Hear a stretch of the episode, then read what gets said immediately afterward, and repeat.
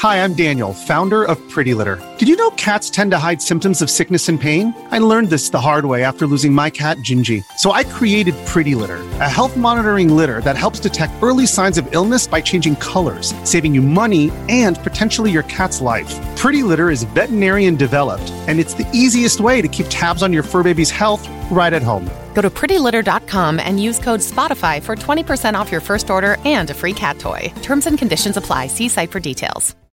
This episode is brought to you by Shopify. Whether you're selling a little or a lot, Shopify helps you do your thing, however you cha-ching. From the launch your online shop stage, all the way to the we just hit a million orders stage. No matter what stage you're in, Shopify's there to help you grow. Sign up for a $1 per month trial period at shopify.com slash special offer, all lowercase. That's shopify.com slash special offer. 母亲 K 安排了旅行，她带着五岁的儿子 Patrick 坐上飞机，但 Patrick 的眼中却少了那一份本应属于孩子的兴奋与好奇。K 明白，却是如履薄冰，生怕触碰了那一层覆盖在他们心间的沉重。为什么爸爸 Joseph 没在一起？K 一直没有向儿子透露几个月前如梦魇般的可怕之夜，在残缺的记忆里，Joseph 不幸离世，这意味着亲人、爱人永世相隔。彼此无法再相见，无法再相依，而儿子 Patrick 却还一直认为爸爸只是暂时性的出差了，终有一日他会坐着一架银色的飞机从云端归来。其实 K 也迟迟没有走出这段悲剧，他需要一次旅行来疗伤治愈，他希望能同儿子一起找回心中的那份宁静与释怀。但当飞机划破天际，冲入云霄时，儿子 Patrick 却突然问道：“妈妈，你看云，云的那一端是天堂吗？”K 的泪夺眶而出，他紧紧的抱住了儿子。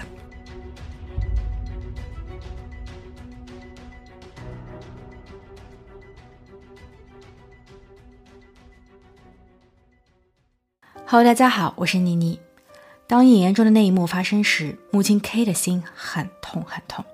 几个月前的二零一零年四月十三日，丈夫 Joseph 的葬礼在美国佛州某教堂举行。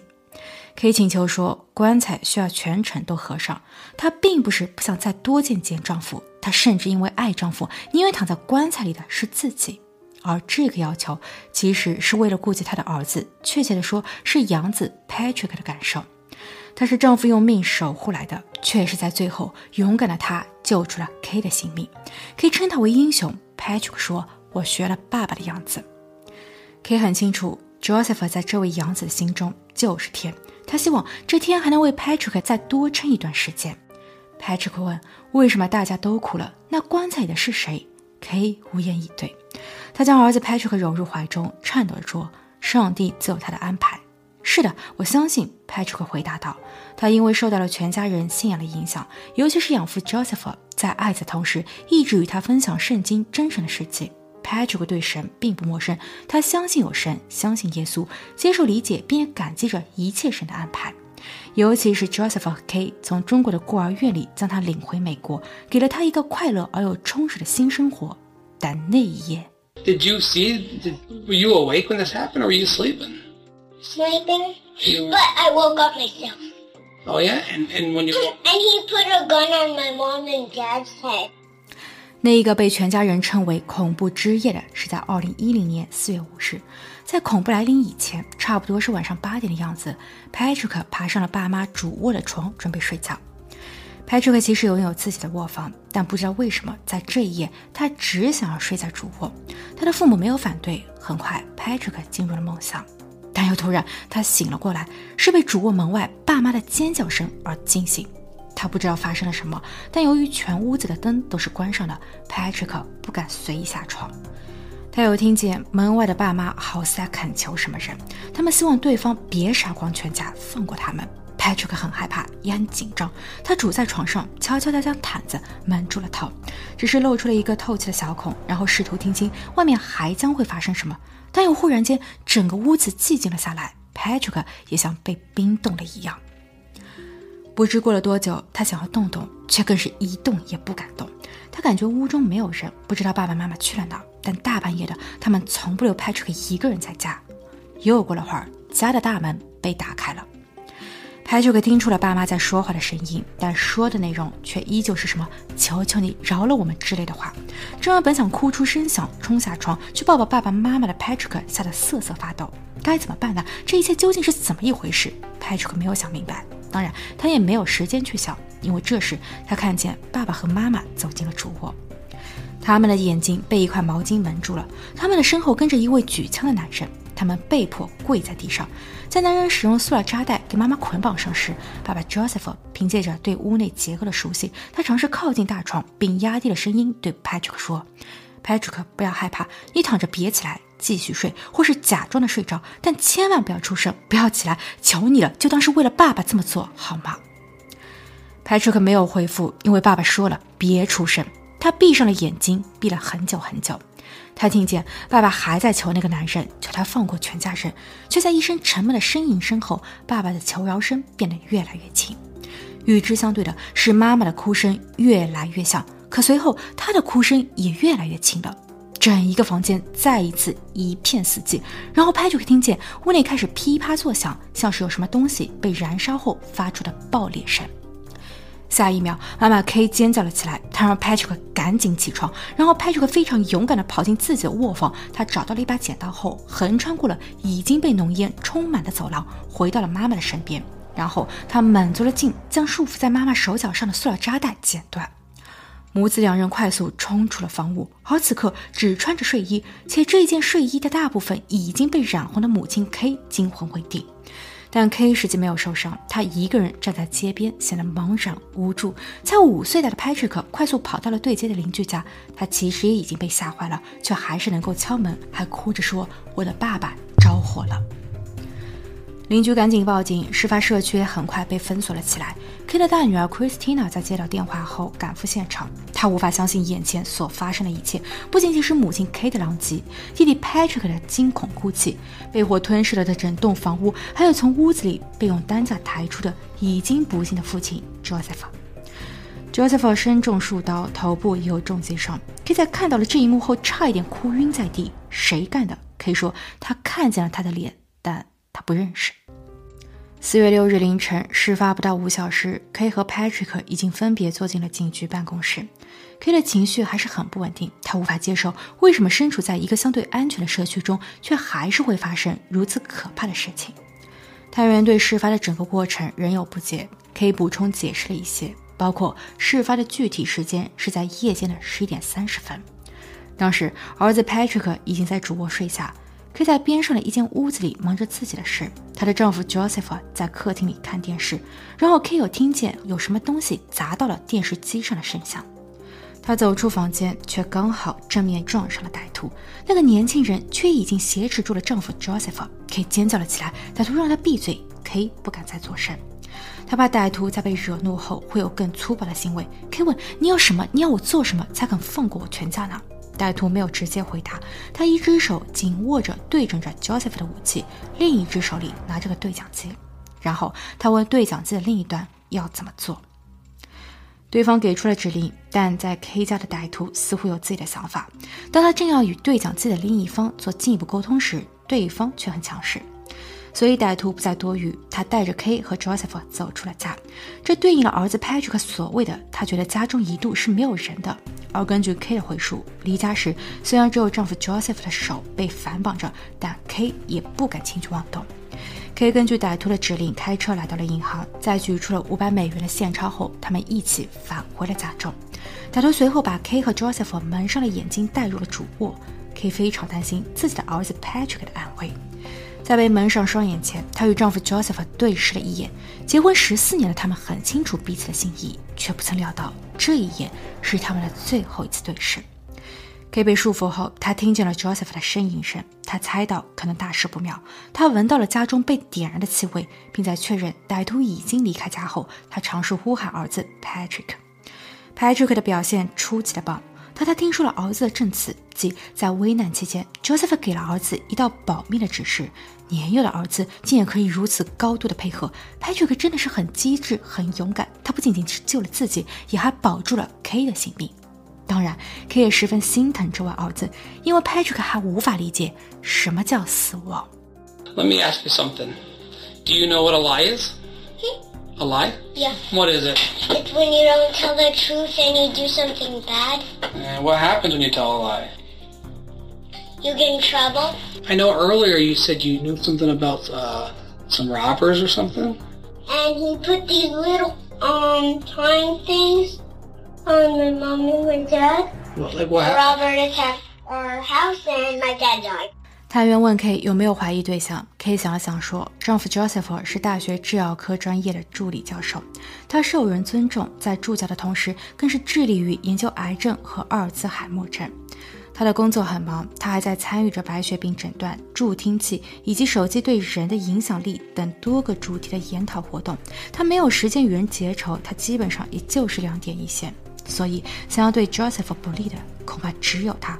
他是 Randy，四十三岁，再婚，有两个儿子，是 Joseph 名下一套联排别墅的租客。不久前，Randy 拖欠了房租，而与此同时，Randy 说他在房子里摔了一跤，需要 Joseph 为此买单。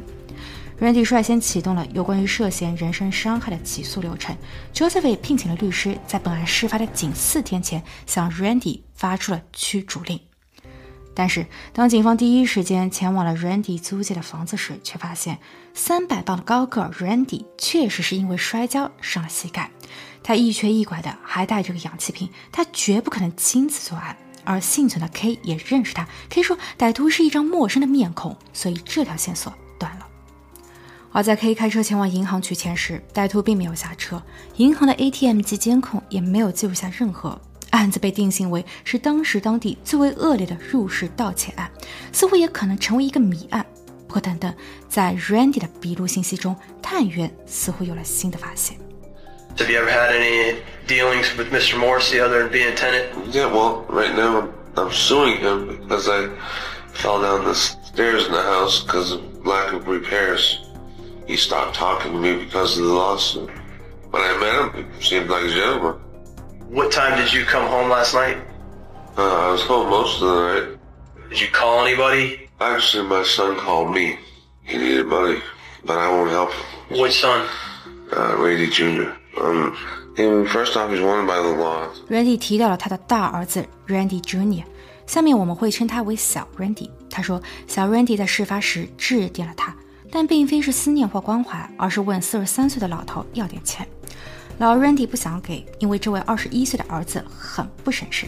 他的第一次犯罪是在本案的四年前，当时还没有成年的他却已经持有了违禁品。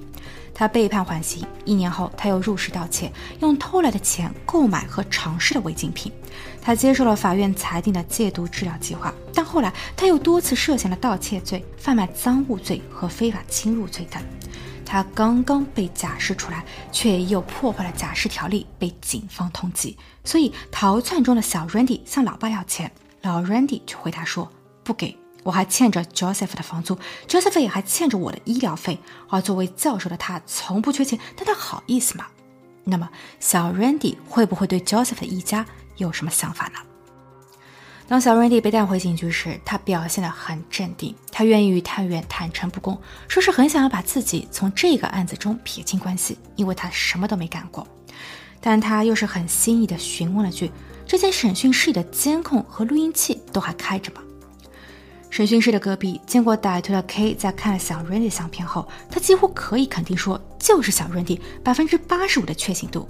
但是如何才能找到确凿的证据呢？Joseph 的葬礼在十天后举行，而在此期间，不单单是母亲 K 没有缓过神来，儿子 Patrick 也出现了创伤后应激障碍的反应。更多的邻里开始关注本案，新闻里也追加报道了此案。不久后，一通意想不到的电话打进了警署。他说他愿意走进警局，愿意将所知道的都告诉探员，他也愿意揭露一切，哪怕这事会令他失去亲人。但他不想，也不能眼睁睁地看着全家人因此在岔路上越走越远。他，他叫尚，是 Randy 的小儿子，十九岁。当他第一回听说 Joseph 的案子时，是在事发的一天后的早晨。那会儿，他与哥哥小 Randy 在看新闻。当小 Randy 听到新闻里开始报道此事时，他很不安地从座椅上站了起来。他走到后廊，点了支烟，抽了起来。尚的直觉告诉他这事不简单。他跟在哥哥的身后问他：“你参与了吗？”哥哥很不耐烦地说：“你去问老头子呀。”上后来还真的找到了老头子及他的父亲老 Randy 询问，老 Randy 立马说：“你闭嘴！如果有必要的话，我会先不惜干掉你。”这让上在惊恐的同时无比心寒。You called us. You said that you know your brother. You know he's a lot of things, but you know he's not capable of murder. Not. You said that you had some knowledge of. Uh, Basically, I'm gonna tell you straight up. My dad did it. 上很肯定自己的哥哥小 Randy 一个人干不了这事。在探员与上笔录时，隔壁的另一间审讯室里，哥哥小 Randy 正在被用激将法招供事情。但小 Randy 的嘴很紧，他没有承认。但他没有想到的是，在另一头的弟弟 Sean 正以自己的方式在挽救他。Sean 同意带上探员要求的窃听器，前往父亲老 Randy 的住所套话父亲。当天晚上，他就落实了。在抵达 Randy 的住所时，他的口袋里放着一把已经改装并安置了窃听器的汽车钥匙。他问父亲：“真的要弃车保身吗？”父亲 Randy 给出了回复。谈话了约七个小时后，这份录音被送往了警局进行解析，但似乎装置出现了问题，警方可以听到的仅是一些杂音。所幸录音的后半程相对清晰，可以听到。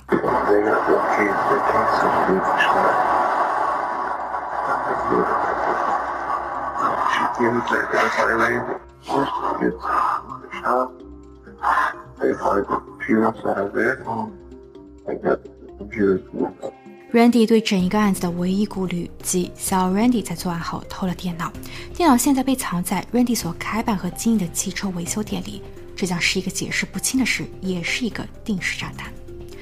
警方一刻都没有耽搁，他们立马带着搜查令来到了 Randy 的汽车维修店，在里头，他们发现的不仅仅是被盗的两台电脑，还有垃圾桶里的与案发现场所相一致的塑料炸弹。